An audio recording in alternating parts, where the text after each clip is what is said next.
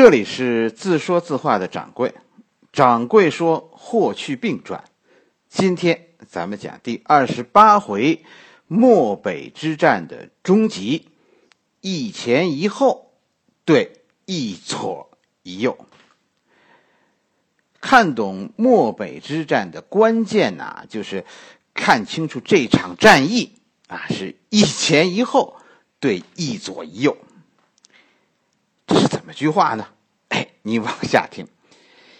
一般书上都是说是元寿四年，漠北大战。其实这场战役呀，应该从元寿三年算起。元寿三年，左贤王发动了对汉朝的全线进攻，汉军仍然是不出意外的全线战败。这一回败得很惨，从右北平到定襄。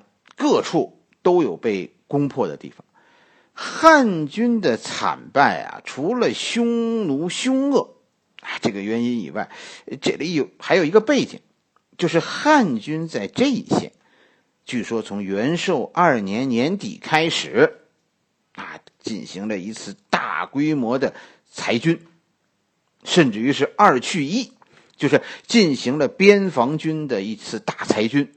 裁撤了百分之五十的边防军，哎，这让人费解，是吧？大敌当前，为什么要裁军呢？主要是两个原因，一个是明面上的财政困难，另一个就是桌子底下的。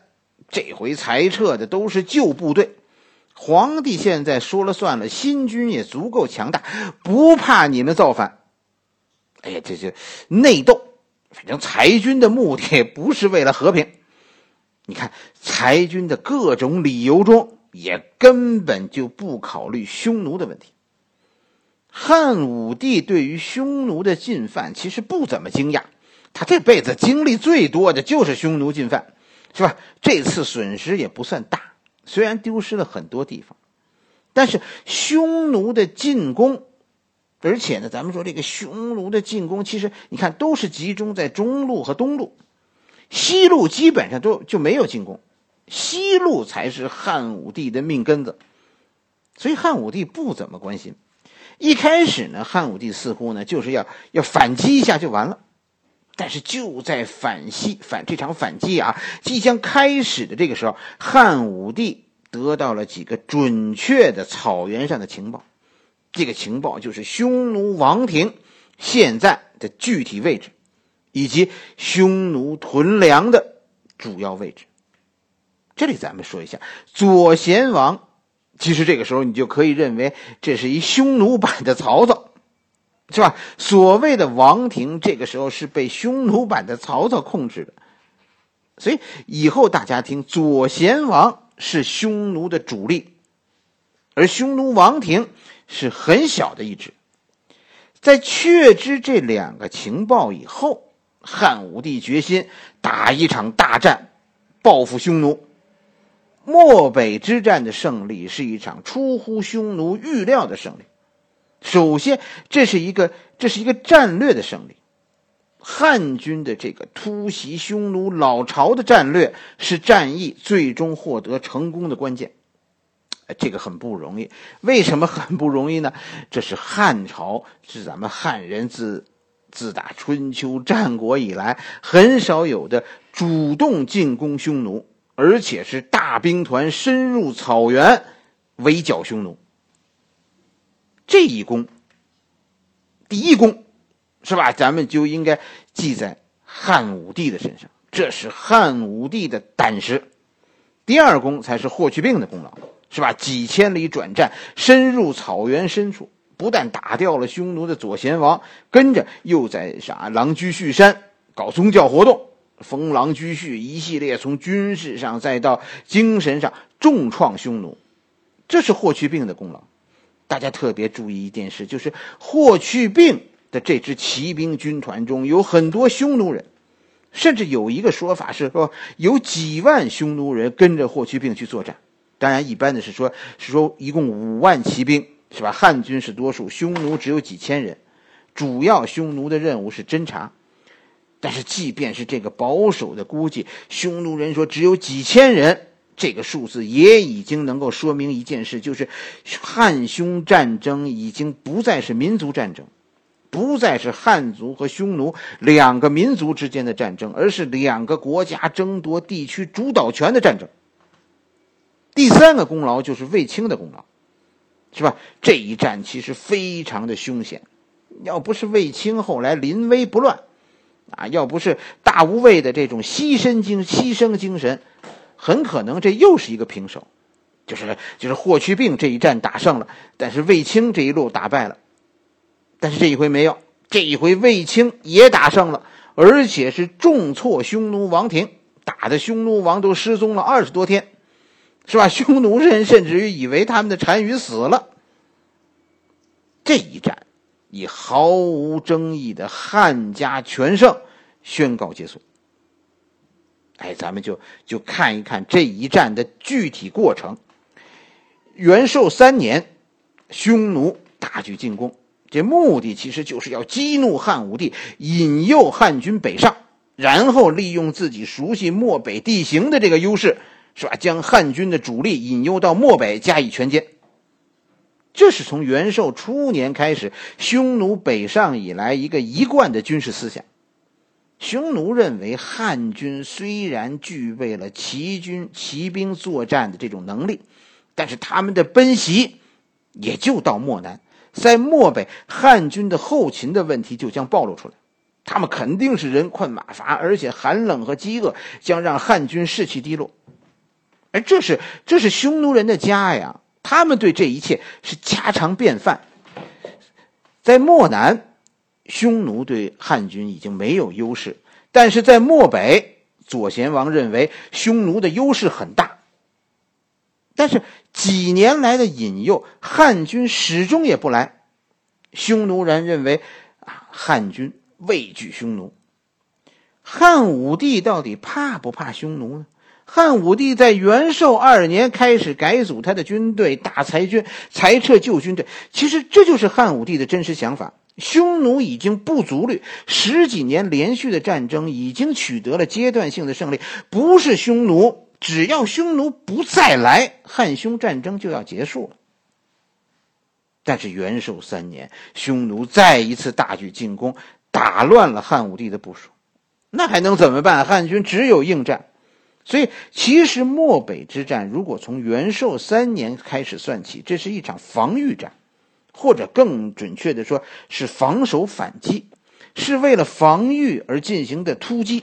汉朝已经收手了，但是匈奴没结没完。当然，你说这事儿，你占着河套、河西走廊，你很难说服匈奴就这样承认这个事实。当时的汉朝，这个时候就集中了在元寿四年，就集中了他的全部力量。光骑兵，汉军就集结了十四万，步兵是是数十万，各种物资不计其数。实际上，这是大汉王朝倾国一战。大家要体会啊，这是汉武帝无边权力的一次一次大显示。没有强大的中央集权，是不可能发动这样一场大决战的。权力其实是好东西，是吧？利用好了，哎，真的，这是一种叫什么“万众一心，势不可挡”。原来的计划是卫青和霍去病两路都从定襄出发，左右夹击在定襄以北的匈奴主力，就是在雁门关以西、大同以东这个地区。但是就在出发以前，汉武帝得到了匈奴的消息，就是眼前这股匈奴在定襄以北的匈奴只是匈奴的王庭，真正匈奴的主力去向不明。这个时候其实就很明显了，匈奴是在搞诱敌深入，以王庭虚张声势，引诱汉军主力追击，然后呢，然后匈奴的主力偷袭汉军。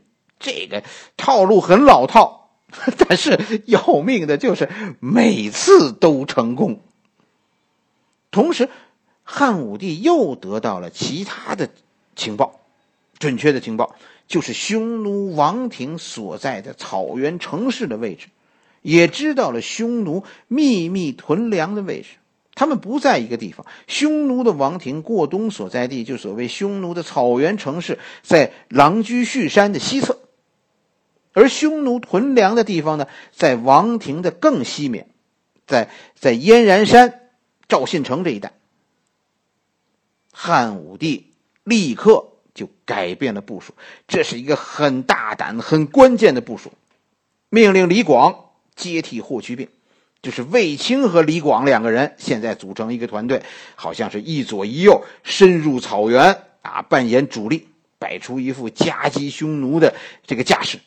但是其实真正的目标，这一路卫青这一路，卫青和李广这一路，他们真正的目标是进攻赵信城。这一路其实本身就是虚虚实实，是吧？要要是匈奴主力来围攻呢，哎，我们就死守。反正我们人数上占优势，而且有有打草原防御战的准备。大家往后听，卫青这一次进入草原所携带的武器装备非常古怪。如果匈奴搞诱敌深入，是吧？我们就将计就计，跟着你走，往赵信城这边凑合。然后呢，趁你不注意，我就派出一支骑兵。偷袭赵信城，烧了你的粮食。哎，这就是卫青这一路人的目的。其实这一路就算是打成平手，是吧？只要他吸引了匈奴的主力，卫青这一路就算是胜利了。烧不烧粮食都是次要的，只要吸引匈奴主力，就算胜利。为什么？因为汉军真正的杀手锏是霍去病。霍去病已经偷偷的离开定襄。秘密带领五万骑兵，日夜兼程赶往代郡。